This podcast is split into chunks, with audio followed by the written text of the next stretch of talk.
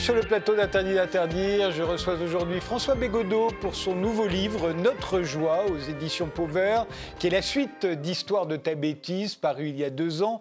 Et l'on commence tout de suite par l'image que vous avez choisie pour symboliser notre époque. Cette image, euh, bon, on y est, on en est familier maintenant. Hein oui, l'image n'est pas très originale. Bon, notre époque, notre époque est confuse. Après, je me demande toujours si notre époque est particulièrement confuse parce que je pense que toutes les époques se vivent toujours comme, un peu confuses, mais la nôtre a quand même cette caractéristique d'avoir fait émerger énormément d'éditorialistes, de, leaders d'opinion, d'intellectuels ou prétendus tels, qui ont l'art de semer la confusion. Et ils le font en brandissant des mots, des mots creux, fourre-tout, dans lesquels on peut mettre absolument tous les contenus possibles. Alors, par exemple, liberté en est un.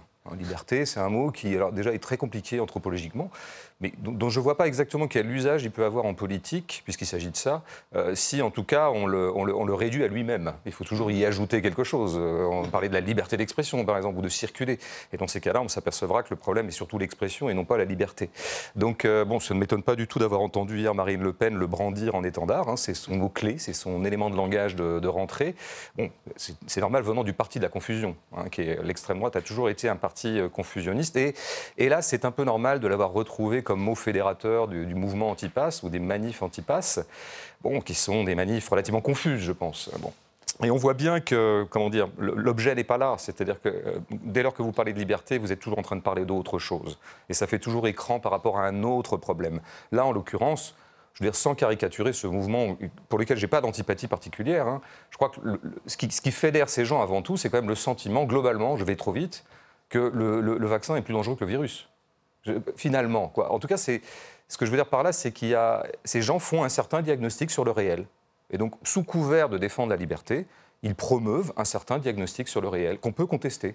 Et donc le problème en politique, c'est toujours ça. C'est la question centrale de la politique, en, virant tous ces gros mots là qui nous embarrassent l'esprit, c'est toujours qu'en est-il du réel? C'est la seule question. Eh bien, on va en parler. Entrons maintenant dans le vif du sujet bumper.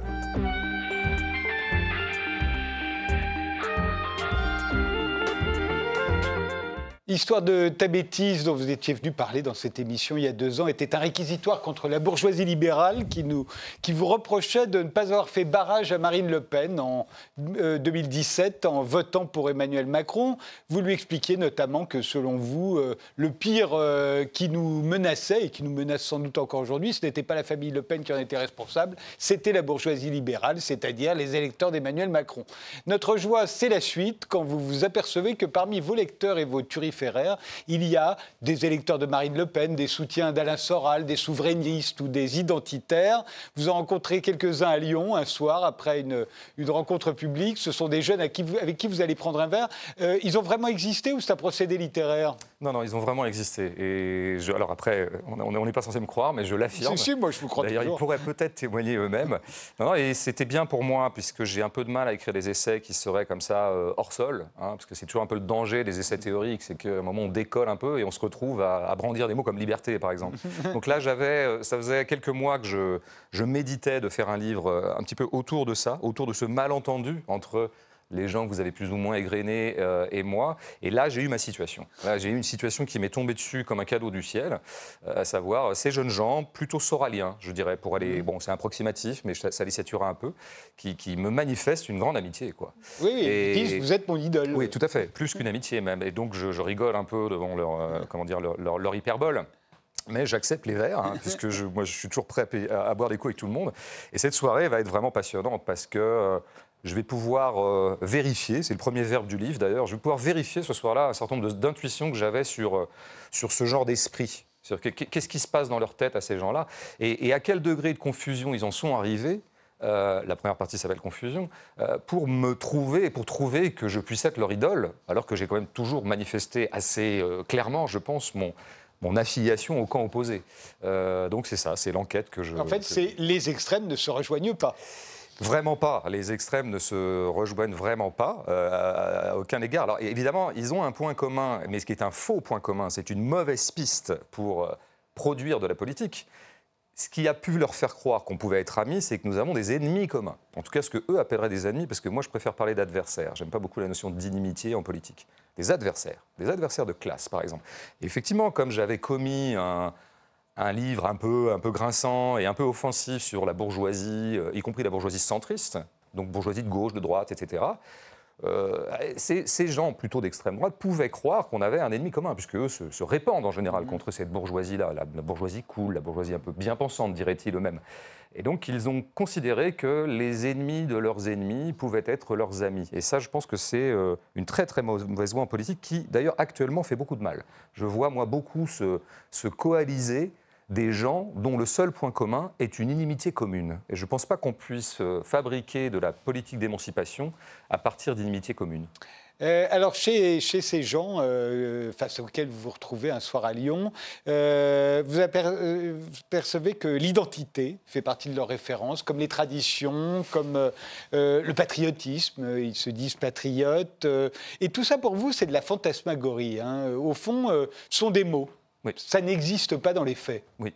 Oui, ce qui me frappe chez eux, mais ce qui m'a toujours frappé, ce qui me frappait chez Soral, par exemple, pour prendre leur, euh, leur, vraie idole, leur idole historique. Parce que là, je pense que j'ai eu affaire ce soir-là à des jeunes gens de 25 ans qui sont déjà des premiers enfants de Soral. Soral a, a produit énormément euh, d'émules, en tout cas de, de, continuateurs. Et, on se rend compte que maintenant, je crois, de leur importance véritable. Pas tellement parce qu'ils l'ont lu d'ailleurs, mais parce qu'ils l'ont vu dans ces vidéos euh, où il parle sur son canapé. Je pense que les gens auxquels j'ai eu affaire ont eu 15 ans, et ils ont commencé à regarder des vidéos YouTube de Soral à l'époque, et ça les a formés. Comme moi, il m'est arrivé d'être formé en lisant, je sais pas, Giono et Deleuze euh, à 18 ans, enfin, ce genre de choses. Et vous reconnaissez d'ailleurs dans ce livre qu'il est très performant, Soral. Vous dites aussi qu'il arrive à une espèce euh, d'intellectualisme pur que, que, doivent lui envier pas mal d'intellectuels. Bien sûr, il D'arriver à fasciner gens par les mots. Tout à fait, c'est un très bon orateur, un bon rhéteur. C'est quelqu'un qui produit beaucoup de pensées, c'est-à-dire qu'il y a une espèce de production de pensée chez lui, une production conceptuelle, mais qui est essentiellement verbale. Pour moi, c'est des constructions verbales et effectivement qui manipulent, ce qui nous reviendrait à ce que je disais sur la liberté par exemple,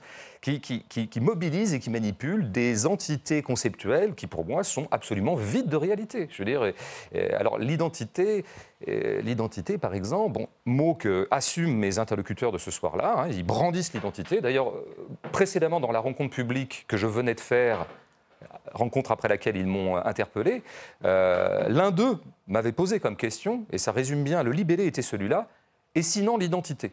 C'est comme si vraiment il fallait se positionner sur une espèce de mot un peu intransitif, comme ça, qui s'appelle l'identité. Donc je leur ai demandé quel contenu vous y mettez.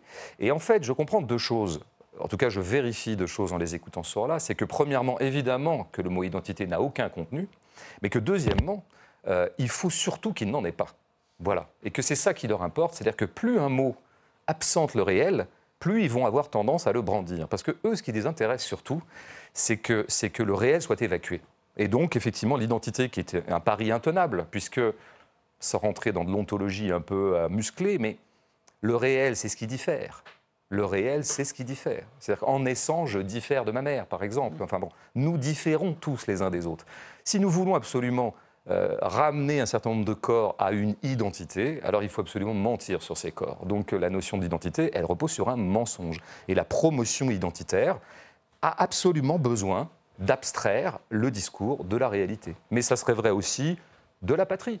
De la patrie, est-ce que ce serait de la culture? Y a-t-il pas eu une spécificité de la culture française, des manières françaises? Euh, On parle de la galanterie française, c'est revenu il y a quelque temps. Euh, on en a reparlé parce que c'était un peu tombé en des études. Mais au fond, de la culture, plus exactement. Ben, très bien, mais prenons des exemples un par un et voyons qui ils impliquent véritablement. Très intéressant, vous prenez l'exemple de la galanterie française. Par exemple, Chose qui a été par exemple promue, et je ne dis pas ça pour la disqualifier, mais je le note, par Finkelkraut. Finkelkraut a beaucoup parlé d'un certain rapport au féminin dans la culture française. Il citait surtout Claude Habib, qui avait écrit un très bon livre tout à fait. C'était absolument dans la continuité de Claude Habib. Mais de quoi parlait-il à ce moment-là? Il parlait d'une certaine aristocratie du XVIIIe. Il parlait d'une certaine haute bourgeoisie émergente du XVIIIe. C'était la galanterie de salon, qui effectivement peut avoir son charme et qui peut-être a caractérisé, peut-être à un moment, l'aristocratie du XVIIIe français. Cependant que l'ensemble de la population française, 90% de la population restante, euh, c'était des gueux paysans qui n'avaient pas de dents.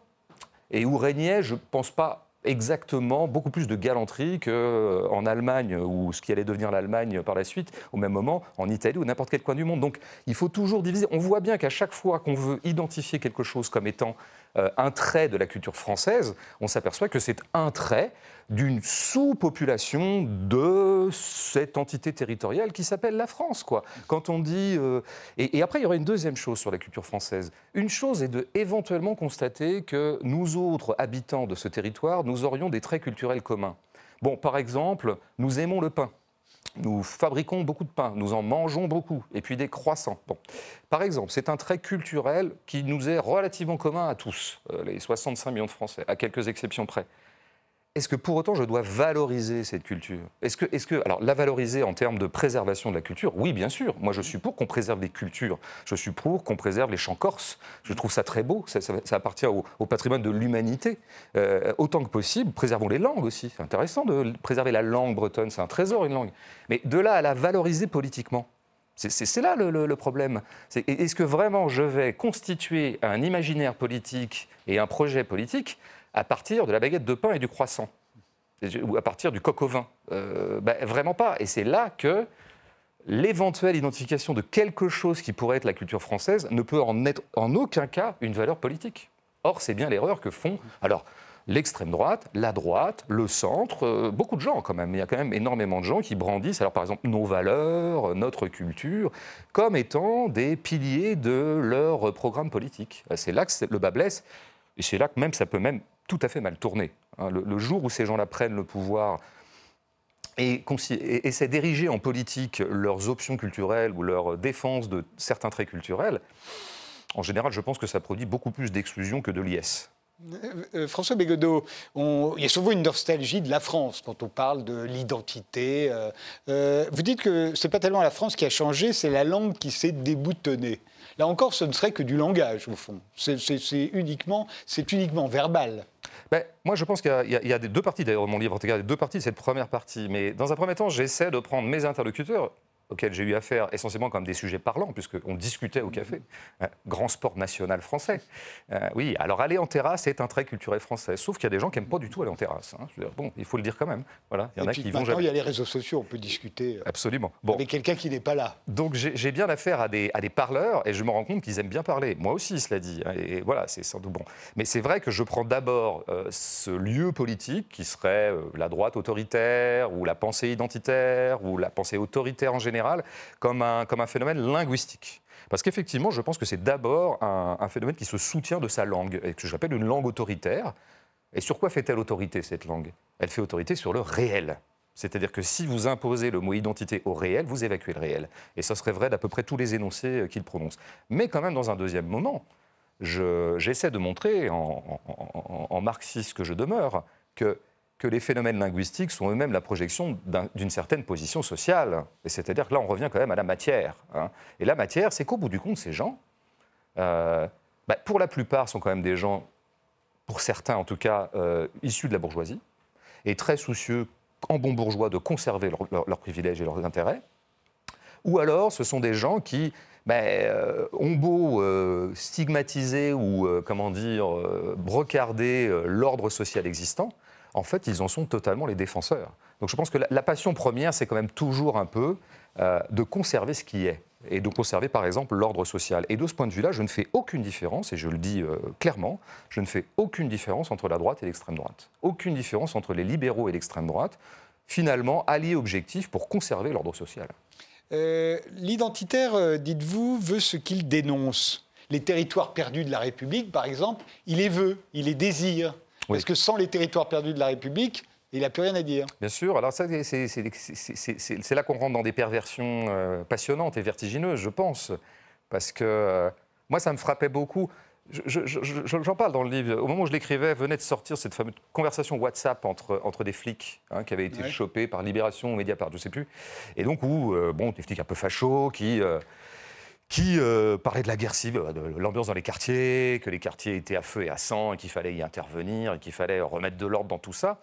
Et, l'un des interlocuteurs euh, témoignait non pas du fait que on allait, euh, on allait à grands pas vers la guerre civile, mais il disait qu'il la souhaitait. Et donc, je pense que tous ces gens confondent toujours leur diagnostic et leurs souhaits. Bien sûr que certains d'entre eux souhaitent le grand affrontement, notamment avec les quartiers populaires, à forte coloration, euh, disons, euh, migratoire, hein, disons-le comme ça. En gros, les trucs où il y a des Noirs et des Arabes, quoi. genre les quartiers nord de Marseille, pour prendre ce qui est à la mode, euh, mais plein d'autres quartiers. Ces quartiers sont quand même appelés par Valérie Pécresse, pas par Adolf Hitler, pas par Éric Zemmour, pas par euh, Marine Le Pen. Ils sont appelés, ces quartiers, des zones de non-France. C'est Valérie Pécresse, une, libérale bon teint, qui le dit, c'est pas moi. Euh, bon, je note quand même. Et donc, il s'agit effectivement de, confondre un tout petit peu oui, le, constat et le désir. Ces gens-là euh, constatent ce qu'ils désirent et ils désirent effectivement le grand affrontement. En l'occurrence, les flics désiraient le moment où euh, une certaine, euh, un certain état irréversible, disons, d'un certain chaos dans les banlieues légitimerait le fait qu'ils puissent y intervenir sans frein. entre-temps, j'ai fini d'écrire mon livre depuis un certain temps, mais entre-temps, nous avons eu les tribunes de militaires qui disaient à peu près la même chose, en fait, dont on ne s'est jamais distingué, effectivement, le, désir et le constat. Euh, ces gens-là ont très clairement envie d'un affrontement. Hein, ils ont envie d'aller faire la peau à ces, à, ces, jeunes gens arabes et noirs qui, visiblement, les, les, rendent un peu fous.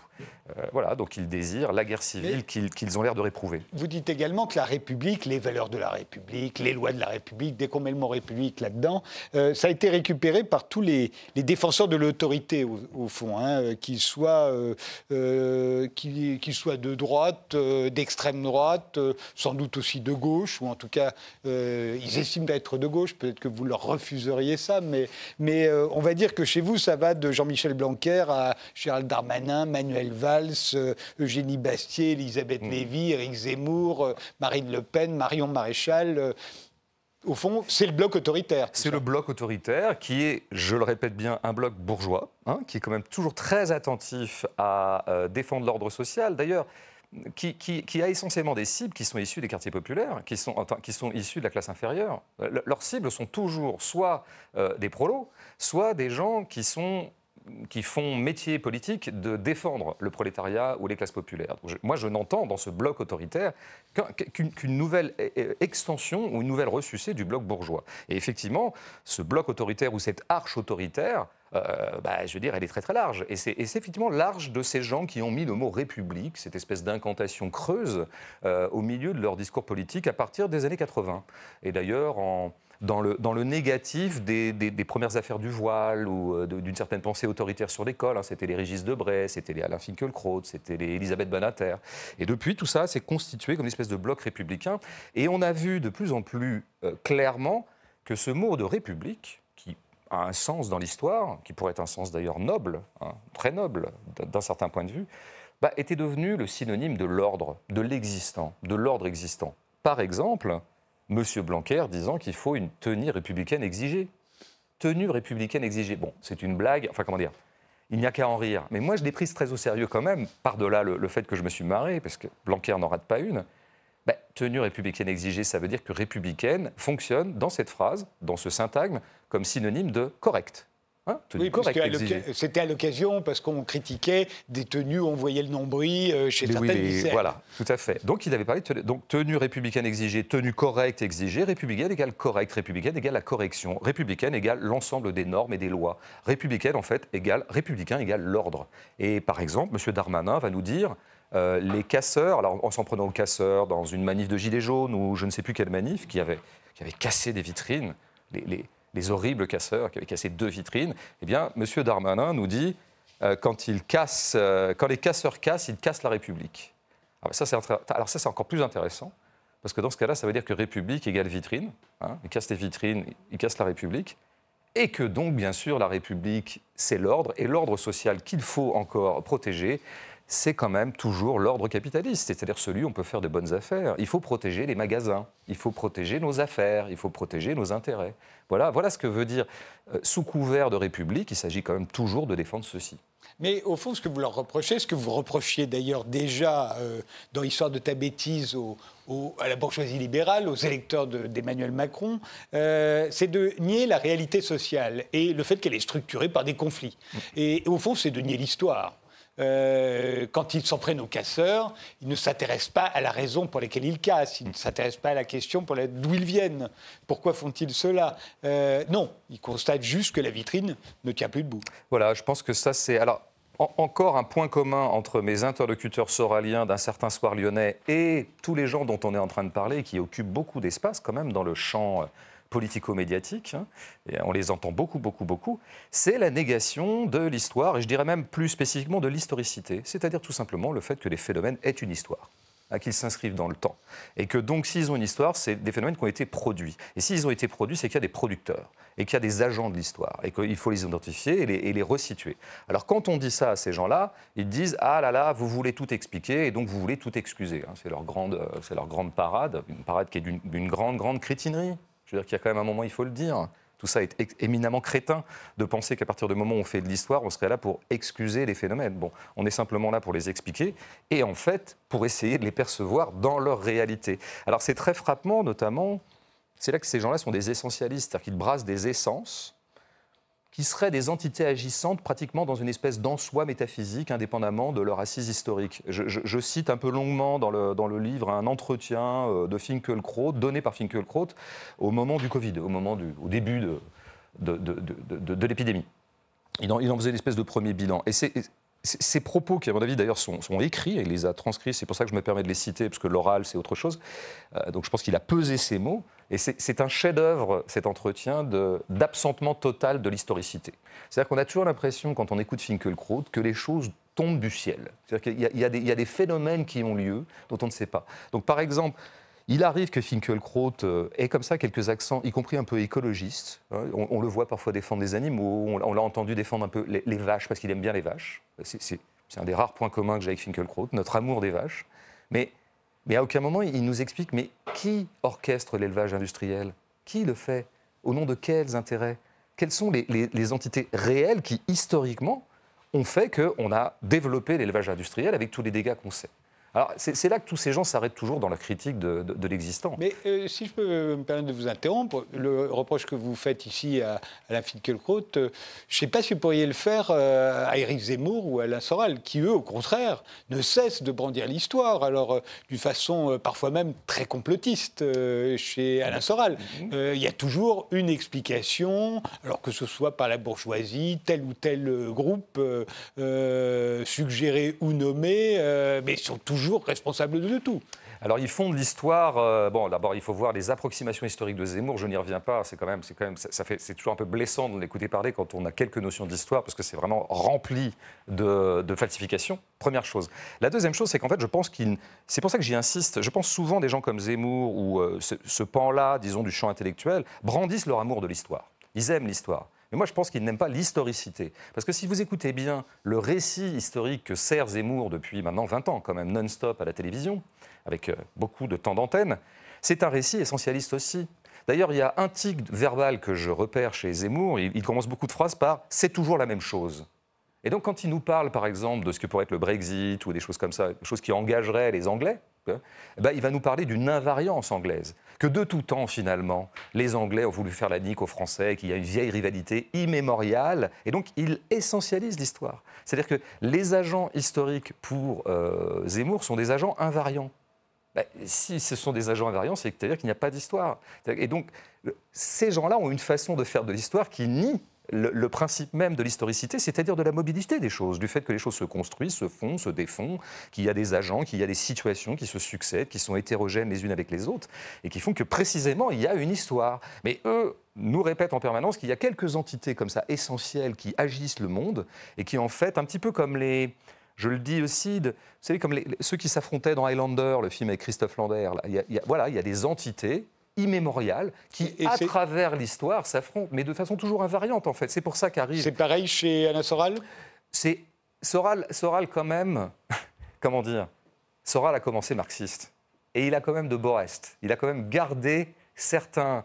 Euh, réflexes analytiques du marxisme qui sont précisément de resituer les choses historiquement. Et après, on sait bien, on sait bien ce qui limite Soral, c'est que très très vite, son, discours, qui peut être intéressant historiquement par moment, il fait des, grandes comme ça, il, élabore des récits historiques qui sont parfois intéressants, mais très vite viennent, viennent, être, viennent s'affaisser, viennent se dégonfler et viennent s'abêtir dans euh, la reconvocation d'entités immémoriales, exemplairement l'entité juive exemplairement, bien sûr, c'est ça qui caractérise l'antisémite.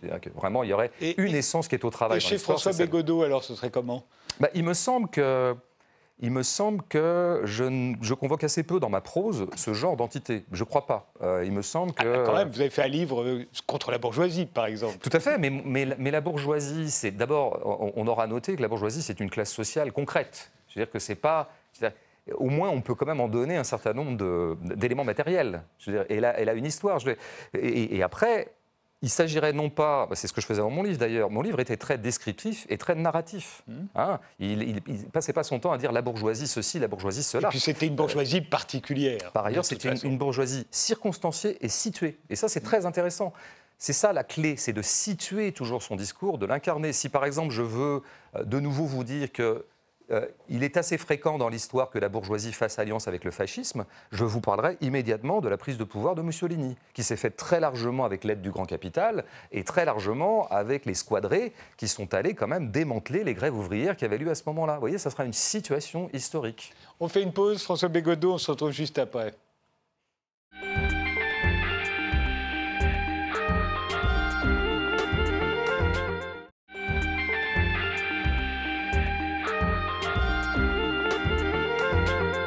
Nous sommes toujours avec euh, François Bégodeau qui publie Notre joie aux éditions Pauvert. Euh, c'est la suite euh, d'Histoire de Tabétis qui était parue il y a deux ans. vous y renvoyez au fond dos à dos. Il n'y aurait pas de vraie opposition, dites-vous, entre les libéraux et les illibéraux, entre les populistes et les libéraux antipopulistes. Au fond, Trump, c'est le vrai visage d'Emmanuel Macron. Oui, c'est pour ça que Trump est parfois euh, détesté par une certaine bourgeoisie centriste, parce que en fait, euh, je parle du, c'est le portrait de Dorian Gray, quoi. Voilà, c'est son vrai visage, et c'est bien pour ça qu'elle s'est toujours empressée de diaboliser Trump et de pratiquement de l'évacuer de son champ de vision comme une chose monstrueuse, mais parce que Trump, ça n'est jamais que le libéralisme quand il est sans frein et quand il est euh, désentravé. Et tout libéral rêve d'être désentravé. Je veux dire, et, ne s'entrave que bien malgré lui. Euh, se donne des entraves et se donne des limites euh, que bien malgré lui, que forcé par parfois des luttes sociales ou par un certain nombre de contraintes. Mais globalement, euh, l'espèce de libéralisme décomplexé qu'a incarné Pourtant, on l'a vu parfois ici comme un souverainiste qui s'affirmait. La fin du libre-échangisme échevelé, le contraire du réganien, enfin, au fond. Tout à fait. Sauf que, alors ça, ça il me semble que c'est sans doute un des, une des approximations contemporaines les plus ravageuses pour la clarté de la situation, pour, une, claire compréhension de la situation. Le libéral, il n'est pas anti-protectionniste. Il est comme tout commerçant. Le commerçant aime toujours, euh, il déteste toujours les barrières douanières euh, qui l'entravent lui, et aime beaucoup les barrières douanières qui le protègent. Donc, en bon libéral, en bon marchand, en bon marchand en chef, Donald Trump, marchand en chef des États-Unis, hein, euh, marchand des marchands, eh bien, a fait ce que tout marchand rêve de faire il a euh, protégé son marché et il a explosé les marchés des autres. Les États-Unis ont les moyens de le faire, grâce au dollar et grâce à leur puissance euh, économique, militaire, déclinante certes, mais quand même toujours, euh, toujours opérante. Il y a plein d'États qui, hélas, n'ont pas les moyens de le faire. Mais si la France avait le moyen de le faire, il ferait pareil. Hein, je veux dire, ils enfonceraient les, douanes des autres, donc ils seraient anti-protectionnistes pour les pays étrangers et protectionnistes pour eux-mêmes. Je veux dire, donc arrêtons, le marchand n'a pas de principe. Le marchand n'a pas de, valeur. Il est, euh, le, libre-échangiste, c'est sa propre liberté qu'il souhaite et l'entrave des, commerçants qui sont ses concurrents. Donc il est tout à fait. Euh, il est un contresens notoire de considérer qu'il y aurait une, euh, une, contradiction majeure entre le libre-échange et le protectionnisme. Ça dépend où on se situe, ça dépend de quel point de vue on se place. Voilà. Mais François Bégodeau, pourquoi ça n'est pas la gauche, et en particulier la gauche critique, la gauche radicale dont vous vous sentez proche, même si elle ne semble pas toujours aussi proche de vous que vous vous sentez proche d'elle, on en reparlera. Euh, pourquoi ça n'est pas elle qui profite de la colère, des insatisfaits, des, des, frustrations euh, euh, de la classe, des classes populaires ou des classes moyennes? Ben, C'était une des choses qui m'intéressait dans l'écriture de ce livre, parce que, et ça, de fait, c'est un sujet sur le, lequel je voulais un peu tourner depuis un certain temps. Et donc, cette soirée lyonnaise m'a donné l'occasion d'accélérer le processus d'écriture. Bon, qu'est-ce qui s'est passé depuis 10-20 ans? Il y a ce que j'appellerais presque une énergie contestataire disponible. on va dire en France, il y a une énergie contestataire disponible, laquelle est captée plus par l'extrême droite ou par d'autres courants que par effectivement euh, les forces qui au 19e et au 20e avait plutôt eu tendance à la capter, à l'exception notoire quand même des moments euh, fascistes et nazis et autres moments. Mais c'est vrai que la, gauche radicale, la gauche communiste, euh, la gauche anarchiste, était une grande capteuse de contestation et d'énergie contestataire. Elle est une capteuse très performante au 19e et au 20e. Maintenant, cette énergie-là, elle va plutôt alors, à Soral, elle va à, ce camp-là, ou encore une fois, une droite souverainiste, ou une droite autoritaire, euh, une droite raciste, une droite homophobe, une droite misogyne, etc. Bon, alors ça, c'est un vrai sujet et c'est vraiment une des raisons pour lesquelles j'ai écrit ce bouquin. Parce que là, j'ai en face de moi, je me dis, les quatre que j'ai en face de moi ce soir-là, eux, en 75, avec la même énergie contestataire, ils finissent au PC. Ils finissent au Parti communiste ou euh, la Ligue communiste révolutionnaire ou dans, je sais pas, chez les anarchistes, chez les autonomes, chez les autonomes, etc. Bon, donc là, eh encore une fois, les temps ont changé. Et, et qu'est-ce qui fait que ça a capturé? Alors je pense que il y a tout un tas de raisons. Ne serait-ce que la première raison, elle est absolument matérielle. Qu'est-ce qui faisait que euh, ces énergies-là avaient tendance à se projeter politiquement plutôt du côté de la gauche C'est qu'il y avait des, des, coagulations euh, de gens préconstitués par le marché du travail, par euh, l'organisation du travail, bah, qui, qui, comment dire, favorisaient la détermination d'un affect commun communiste. Tout simplement, par exemple, les usines tout simplement Tant qu'on travaillait, on se portait vers la gauche. On travaillait, puis on travaillait ensemble. Hmm. Il y avait des bah, bah, alors que le travailleur isolé, alors voilà, c'est ça qui me frappe chez, chez, mes interlocuteurs lyonnais, c'est que je pense que c'est des gens fondamentalement isolés. D'ailleurs, ils ont, ils ont voulu euh, très peu me dire de choses sur leur statut social, ce qui, ce qui en dit long sur eux et sur leur euh, indifférence à la chose sociale et au concret de la chose sociale. Mais euh, ils sont isolés. Et le, citoyen isolé, bah, il travaille isolément quand il travaille, effectivement, et puis il rentre chez lui, puis il passe sa vie à regarder des vidéos YouTube. Et là, il tombe plutôt sur Soral. Il ne tombe pas sur le délégué CGT de euh, Boulogne-Billancourt. Vous savez bien qu'il n'y a, pas que ça. D'après ce que vous leur faites dire dans votre livre, ils traitent la gauche en général euh, d'hypocrite, euh, les bien-pensants. ils la voient comme la bourgeoisie au fond, y compris les fameux bobos. La grande entourloupe de, de, ces. Euh, la, confusion des confusions de ces trois ou quatre dernières décennies, c'est qu'une certaine gauche, que je brocardais beaucoup dans l'histoire de ta bêtise, une gauche qui a beaucoup voté PS, une gauche centre-gauche qui s'est précipitée dans le macronisme euh, en 2017, a longtemps euh, été considérée par ces gens-là, les gens dont on parle, comme la gauche. C'était ça, la gauche. La gauche, c'était SOS Racisme. C'était BHL dans les années 80. C'était tout ça. Mais je veux dire, ces gens-là ont toujours été considérés par la gauche de gauche comme n'étant pas de gauche. Mais donc, effectivement, ça, ça, a complètement injecté dans le cerveau de ces jeunes gens l'idée que la gauche, c'est des espèces de donneurs de leçons avec une petite main sur la veste pour dire que c'est pas bien le racisme. Ou des gens qui font du marketing féministe, ou des gens qui font la gay pride, ou des choses comme ça. C'est-à-dire autant de, comment dire, de, de, de protubérances folkloriques d'enjeux sociétaux auxquels je tiens beaucoup par ailleurs. Hein. Les luttes de minorités sont absolument centrales dans mon, dans mon imaginaire à moi, en tout cas dans mon paysage politique. Mais elles, ont parfois été, euh, comment dire, captées aussi par une certaine gauche bien pensante bourgeoise, euh, et, de la pire des manières, sur le mode effectivement du sermon moral.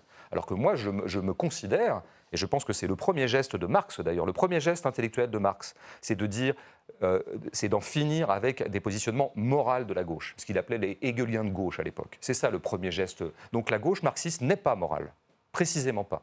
Or, ces gens-là, effectivement, ça leur a échappé ça leur a échappé qu'il existait une gauche qui ne pouvait pas être taxée de bien-pensante et de donneuse de leçons, qui était la gauche marxiste. Ça leur a échappé, pas parce que cette gauche-là, elle a été très largement euh, mise sous le, sous le tapis euh, dans les années 80, 90, 2000. bon, pour des raisons objectives, euh, par, des raisons de, fatigue interne et intrinsèque, aussi parce qu'il y a eu quand même une grande entreprise de, d'évacuation totale du discours communiste de, l'espace public. Je, on est, on est presque contemporains, euh, vous et moi, donc on a bien connu ça dans les années 80-90.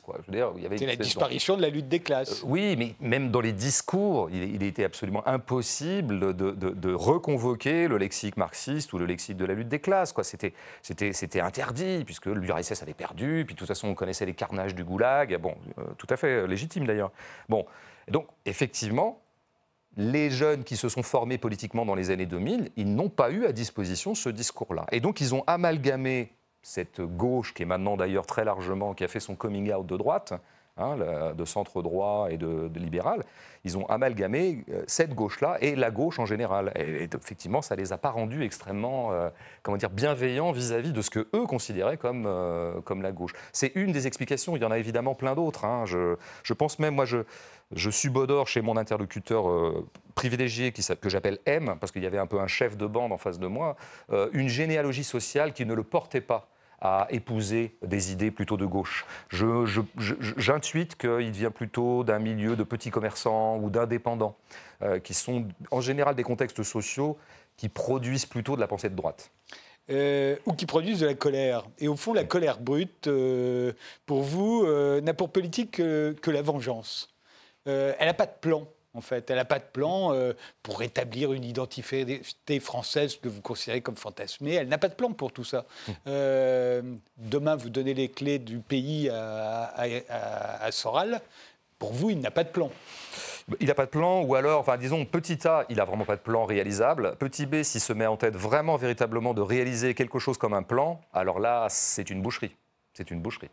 Parce que quand il arrive heureusement assez rarement dans l'histoire que euh, ces gens-là aient la possibilité effective de réaliser leur fantasmagorie, en tout cas de leur donner un début d'incarnation, ben, ça, donne, euh, ça donne comme par hasard une solution finale. Ça donne comme par hasard de l'extermination. Ben oui, bien sûr. Euh, ce serait arrivé beaucoup plus souvent que ça, malheureusement. Certes, tout à fait. Mais je veux dire, en tout cas, le point ultime, c'est l'extermination. Parce qu'il s'agit effectivement, je veux dire, pour réaliser, c'est-à-dire pour donner une réalité à quelque chose qui ne peut pas en avoir, il faut que je, je nie le réel. Il faut que je l'extermine. Donc là, mais, il ne peut pas y avoir de politique fasciste autre que exterminatrice, en fait. Donc ne souhaitons pas ça. Mais, mais c'est surtout surtout que la colère, je pense, moi je, parle surtout de la colère, non pas au sens où elle n'aurait pas de plan, mais au sens où elle-même n'indique rien quant à l'identité politique de celui qui est en colère de celui qui est sujet à la colère. Je veux dire, la colère, la, la chose la mieux partagée du monde. Et donc la colère n'est pas l'apanage de la gauche, par exemple. Contrairement à ce que parfois on entend du côté des militants de gauche, il faut être en colère, la colère c'est un carburant. La non, la, colère c'est sans doute un carburant, mais on ne sait jamais de quel bolide. On ne sait jamais quelle voiture fait avancer le carburant de la colère.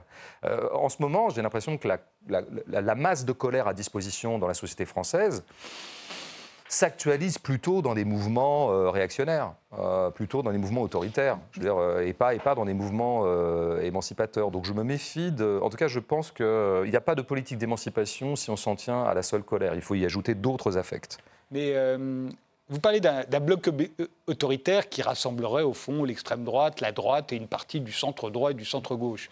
Mais alors peut-être, il n'y a peut-être que moi, mais moi j'ai l'impression que je vois une envie de mesures autoritaires chez tout le monde, y compris euh, dans la gauche radicale, dans la gauche critique, dans l'extrême gauche, chez les féministes, pas toutes, mais chez certaines, chez les écologistes, j'en vois beaucoup, surtout chez les, les, purs écologistes, ils veulent des mesures autoritaires parce que sinon ils ont l'impression que rien ne changera et que le réchauffement climatique sera une catastrophe. Donc j'ai l'impression que c'est la mode aujourd'hui. Et de vouloir tout à coup que le bloc autoritaire ce soit juste ceux d'en face, est-ce que ça n'est pas, au fond, mettre des œillères pour ne pas regarder ceux que, par ailleurs, on cajole Alors là, il faut faire un effort conceptuel de clarification.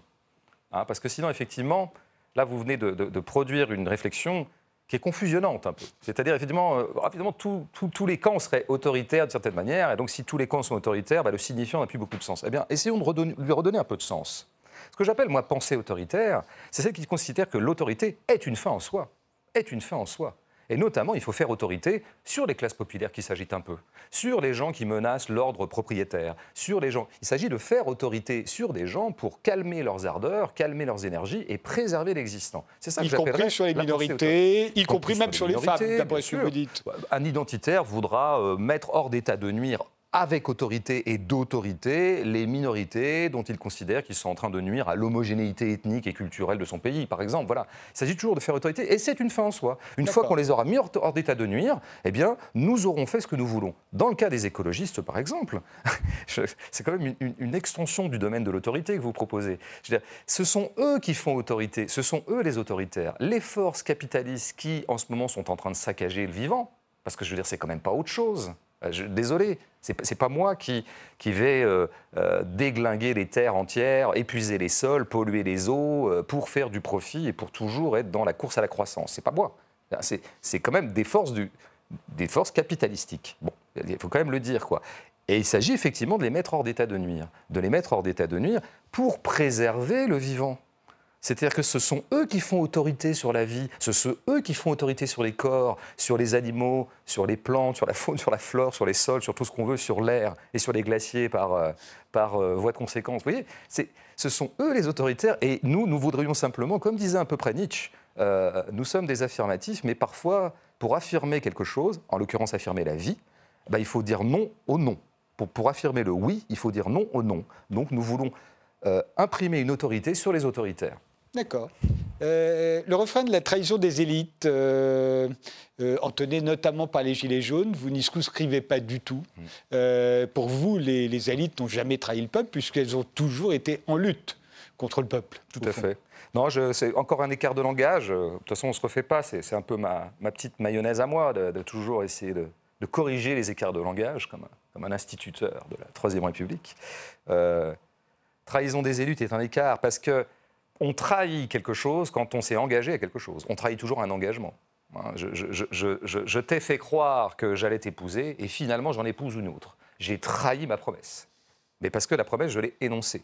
Donc si les élites ont trahi, ça veut dire qu'elles se sont engagées à quelque chose. Si elles ont trahi le peuple, c'est qu'elles s'étaient engagées à servir le peuple elles ne se sont pas engagées à, servir le peuple. Elles ont vaguement, dans des éléments de langage de meeting politique, dit que c'était du côté du peuple. Enfin, ça, c'est la sauce politique habituelle. Et il n'y a que les imbéciles, comme disait l'autre, je ne sais plus si c'est Pasqua ou Chirac ou que sais-je, qui disaient les, promesses n'engagent que ceux qui y croient. Euh, très bonne phrase.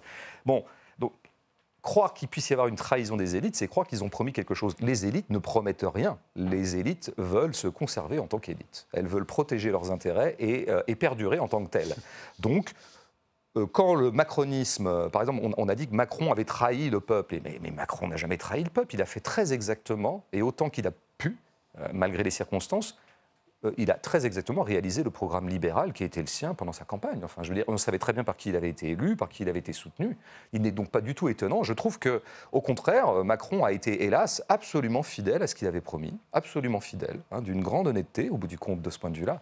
Donc, euh, et, encore une fois, par ailleurs, je pense qu'il y a une grande bêtise. Alors là, pardon, hein, politique et une grande mécompréhension de ce que c'est que la conflictualité sociale, de considérer que la classe dominante pourrait euh, véritablement vouloir servir la classe inférieure. Là, je pense que là, là, il y a quand même une méconnaissance, alors pour le coup, de l'histoire, hein, et euh, de, chose qui s'est répétée en permanence, et, une méconnaissance ou une euphémisation de ce que c'est quand même que l'ordre des propriétaires, dont on sait très bien que dès qu'ils se sentent menacés, euh, on sait très bien sur qui ils tapent. Mais il y a une demande de patriarcat aussi, vous, l'évoquez dans votre livre. Euh, euh, il y a notamment chez vos interlocuteurs lyonnais ce soir-là une envie du père. Hmm. Ben, oui, alors ça, moi je pense que c'est. Moi j'aime bien creuser ça. C'est pour ça que je pars de gens précis, des, vrais corps que j'avais en face de moi. Parce que moi j'aime bien faire des. ramener un peu les choses à des affects. Alors que, je ne sais pas s'il y a un affect maître chez eux. Mais en tout cas, s'il y en a un, je crois que c'est celui-là. Et je pense que c'est un rapport au masculin. Je dirais plus, globalement au masculin. Ça, vraiment, ça les titille. D'ailleurs, on le voit bien dans la, dans la fachosphère, mais y compris, d'ailleurs, encore une fois, dans tout un pan du bloc autoritaire. Hein, euh, je veux dire, euh, il y a quand même. Euh, bon, il, suffit de leur parler de féminisme pendant 20 secondes, ça les rend dingues, quoi. Je veux dire que leur réaction épidermique est, tout, est tout à fait extraordinaire. Donc, on voit bien qu'on touche un point sensible et qu'on est peut-être dans le noyau sensible de l'affaire et qu'il y a un rapport à leur propre virilité, à la masculinité en général. Et alors, exemplairement, donc, au père. Le père qui est quand même aussi l'entité de la pensée autoritaire. Il faut des pères, il faut des pères de la nation comme De Gaulle, il faut des pères de la nation qui régulent un peu tout ça, il faut qu'on se mette tous derrière un, papa en chef. Bon, donc là, je crois qu'on est dans une zone. Euh, voilà, je, crois que je l'avais d'ailleurs rappelé dans mon dernier passage ici à propos d'un livre d'entretien sur, lequel on avait parlé. Euh, il faut toujours rappeler que euh, les premiers livres de, Zemmour et Soral sont des livres qui portent sur le féminisme, hein, qui sont des livres antiféministes. Donc, la matrice finalement de Zemmour comme de Soral, pour parler que de ces penseurs du bloc autoritaire, c'est exactement ça. La ligne de front pour eux, c'est quand même la société se féminise, donc elle se dévirilise, donc elle se castre, etc. Et là, je pense que j'ai eu affaire à des jeunes gens qui, comme beaucoup d'autres, d'ailleurs on sait que c'est une tendance euh, assez, assez lourde en ce moment dans une certaine jeunesse occidentale, ont l'air très très inquiets du côté de leur virilité. On l'air tout à fait euh, effrayés par cette espèce d'assaut d'émancipation féminine euh, dont ils considèrent que ça va les destituer et qu'on va plus pouvoir être des hommes. Euh, bon. Et effectivement, il y en a un, un moment qui me demande, qui n'avait pas parlé de toute la soirée, et d'un seul coup, il me pose la seule question qu'il me pose de la soirée, c'est Ouais, mais bon, et la GPA, t'en penses quoi? Et le premier truc que je lui ai dit, c'est vraiment, on ne parlait pas du tout de ça. Mais pourquoi toi, tu me parles de ça? T'es pas lesbienne, moi non plus. Il est 1h du matin, on est à Lyon, on a bu trois pintes et tu me parles de GPA. Enfin, tu crois que c'est vraiment. Pourquoi c'est ton sujet, en fait? Moi, je, lui demande. Ça ne concerne pas que les lesbiennes. tout à fait, mais je veux dire, dans son esprit à lui, c'était bien ça. Ce qui l'inquiétait, c'était quand même que deux femmes puissent avoir un enfant. Alors là, et qui... Ça, c'est plutôt la PMA. La GPA, ça, concerne plutôt ah oui, pardon, non, non, les, euh, les homosexuels J'ai juste fait une erreur. C'est bien de, de PMA me parle. Pardon, je, une espèce de, confusion euh, à mon tour. Euh, donc, bien sûr, de PMA. Et, donc, euh, et, moi, je lui dis, mais qu'est-ce qui, qu'est-ce qui te prend? Pourquoi tu me poses cette question? C'est ce que j'ai fait pendant toute la soirée, d'ailleurs. Plutôt que de leur répondre sur les sujets qu'ils convoquaient, je leur disais, mais pourquoi ce sujet vous intéresse?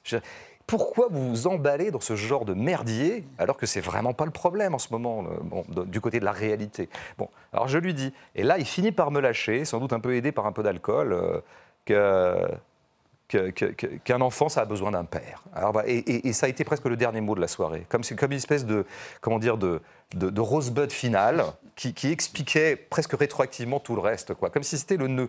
Alors, moi, j'aime pas les explications un peu comme ça univoques, mais je pense que ça tourne quand même beaucoup autour de ça, cette affaire. Vous, vous votre dernier mot à vous, c'est la joie. Vous dites qu'au fond, entre vos interlocuteurs et vous, ce qui s'interpose, c'est la joie. Hmm. Quelle joie? Enfin, vous le dites dans le livre, mais je pense que la joie, il y a, une joie euh, vient quand même d'un lexique plutôt chrétien. Et dans, le christianisme, il y, a, une différence entre, par exemple, l'espoir et l'espérance. C'est pas la même chose. L'espoir, c'est quand on se projette sur ce qui pourrait être, en espérant donc que ce qui sera sera plutôt positif. L'espérance, c'est pas ça. L'espérance, c'est pas l'espoir. L'espérance, c'est le sentiment immédiat maintenant de sa foi et de sa vitalité. Et, que le christianisme peut appeler joie. Euh, donc c'est le sentiment ici et maintenant de sa propre puissance de sa propre puissance. Et ce que j'essaie de préconiser un peu dans cette deuxième partie qui parle davantage de mon, de mon périmètre de pensée, de, mes amis, je dirais, de mes amis politiques, de mes camarades, euh, c'est qu'il me semble caractériser, euh, caractériser ce, camp ou cet espace, disons, d'amitié, euh, c'est tout ce dont nous avons déjà été capables tout ce dont nous avons déjà été capables, notre, puissance effective. Et c'est vrai que ce que j'ai demandé un moment à mes, à mes interlocuteurs soraliens, je leur ai dit, mais sur, quelle réalisation effective pouvez vous appuyer? Sur, quel héros véritable, qui ne soit pas des héros de fantasmagorie Parce que eux, là, ils me parlent des croisades et tout ça. ils vont sur la croisade, Napoléon, Jeanne d'Arc. Bon. Moi, je, moi, je, comment dire, moi, je sais que tous les matins, je peux m'appuyer. J'en fais la liste un moment. Euh, mmh. Nous avons pu, nous avons pu. Tout ce que nous avons pu. Ben, nous avons pu Jean-Patrick Manchette. Voilà, c'est un écrivain que vous connaissez. Euh, écrivain marxiste. Euh, libertaire, de génial. Voilà. Mais je, Manchette est le produit de cette tradition. Manchette est fabriqué par cet espace de pensée. Très bien qui pourrait vous, vous énoncer, vous le dites, vous le reconnaissez vous-même, qu'il y a beaucoup d'écrivains de droite. Tout à fait. Mais par contre, ce que ne pourrait pas, oui, mais je pense que par exemple François Toscaliès, François républicain espagnol, anarchiste, et, viré bien sûr par le franquisme, et il arrive en France, et il est psychanalyste et il est marxiste, entre autres choses. Et il trouve un, il atterrit à Saint-Alban à Saint-Alban, bah, c'est un asile où on a laissé les fous, on les laisse crever de faim, parce qu'on est en 1940. Alors évidemment, le, pétinisme n'est pas, pas, pas prompt à vouloir nourrir des fous. Donc on les laisse crever de faim. Il y a eu beaucoup de fous qui sont morts pendant, sous l'occupation, sous le pétinisme. Eh ben, François Toscaliès, en tant que marxiste, anarchiste espagnol et psychanalyste, va s'occuper d'eux. Et il va, il va lancer une espèce d'autogestion par les fous qui eux-mêmes vont se mettre à cultiver et à pouvoir produire par eux-mêmes ce qui leur permettra de survivre. Et puis après, il va inventer l'antipsychiatrie. Vous, vous citez des exemples plus connus, euh, jusqu'à la commune, par bah, exemple. tout à fait, mais justement... Qui n'est pas du patriotisme, dites-vous, euh, oui. Euh, comme on veut nous le faire croire par moment. Non, tout à fait. Alors ça, ça débat sur le fait que la commune puisse être lue comme un mouvement patriote. C'est effectivement Meuhéry, qui fait qu'il est parfois récupéré par l'extrême droite. Voilà encore un élément de confusion vraiment pénible que j'essaie de de dissiper dans le bouquin. Mais pour en revenir à ce sur quoi je m'appuie, bien sûr, je, et je prends ces exemples-là, la Constitution de 1793, euh, bien sûr, euh, la, sociale de 1848, euh, bon, et bien sûr la commune. Mais par-delà ça, moi je sais que pour moi-même, en tout cas, ce qui entretient ma joie, ce qui entretient mon espérance, c'est précisément le sentiment que j'arrive derrière tout un tas d'autres amis qui peuvent être parfois des personnes incarnées qui ont fait des choses concrètes. Et donc ça peut être effectivement François Toscaliès au même titre que Jean-Marie Straub et Daniel Huyet, couple de cinéastes marxistes magnifiques des années 70, 80, 90. c'est à tous ces gens, moi, que je pense. Et, je crois qu'en termes de réalisation d'émancipation, je veux dire, où est-ce qu'il y a euh, une expérience chiapas du côté de l'extrême droite? Euh, quel serait l'équivalent d'une expérience Chiapas du côté de l'extrême droite? Ben non. Ah, donc, donc mon pauvre M et ses copains, ben quand ils se lèvent le matin, ils n'ont pas beaucoup de choses à contempler qui puissent les rendre joyeux et les rendre affirmatifs pour affirmer des amitiés. Ils ne peuvent que se, se ressasser des inimitiés. Alors ils regardent des vidéos, alors ils regardent des émissions de télé, et ils regardent la, dernière prestation de BHL chez Ruquier ou de tel autre triste cire, et puis ils le détestent, et puis ils se le passent entre eux, et donc ils se nourrissent comme ça dans une sorte d'inimitié. C'est-à-dire qu'encore une fois, on en revient au début. Euh, le, noyau affectif et le cœur affectif de, de ces gens, c'est quand même un refus. C'est un refus. Moi, je pense qu'on peut construire une énergie politique à partir de choses qu'on affirme et qu'on aime. Après, Histoire de ta bêtise, c'était la, la bourgeoisie libérale. Là, c'est plutôt ceux qui n'aiment pas la bourgeoisie libérale, mais qui sont plutôt euh, euh, de droite ou d'extrême droite. Euh, vous commencez un peu à parler de la gauche radicale dans, dans notre joie. C'est pas très long et il nous reste très peu de temps, mais pourquoi est-ce qu'ils vous aiment pas? Parce qu'au fond, vous ne cessez d'en dire du bien, en tout cas dans ces deux livres, et, vous reconnaissez qu'ils ne vous aiment pas beaucoup. Oui, alors j'exagère un peu. J'ai quand même pas mal de témoignages d'amitié dans ce camp. Puis bon, j'ai pas mal d'amis tout court, donc tout va bien. Alors après, il y aurait plein de choses à dire. Effectivement, on n'a pas le temps, donc je je ne le ferai pas maintenant et je pense que je le ferai dans un prochain livre. J'allais vous demander si ce n'est pas le troisième tome. Mais euh, peut-être qu'il y, y, a des raisons pas reluisantes, qui seraient des raisons de conflictualité de champ, comme on dit en sociologie. Hein. Bon, finalement, on est il y, a des parts, il, y a, un marché de la, de, la, de la production conceptuelle de gauche radicale. Et donc, quand vous arrivez dedans, vous prenez un marché. vous, vous prenez une part de marché. D'où les rivalités euh, depuis toujours. Voilà, les rivalités, le narcissisme des petites différences qui fait qu'on déteste toujours beaucoup plus celui qui nous ressemble, etc. Bon, je passe là-dessus. Et, et des trucs encore moins reluisants, mais je passe aussi.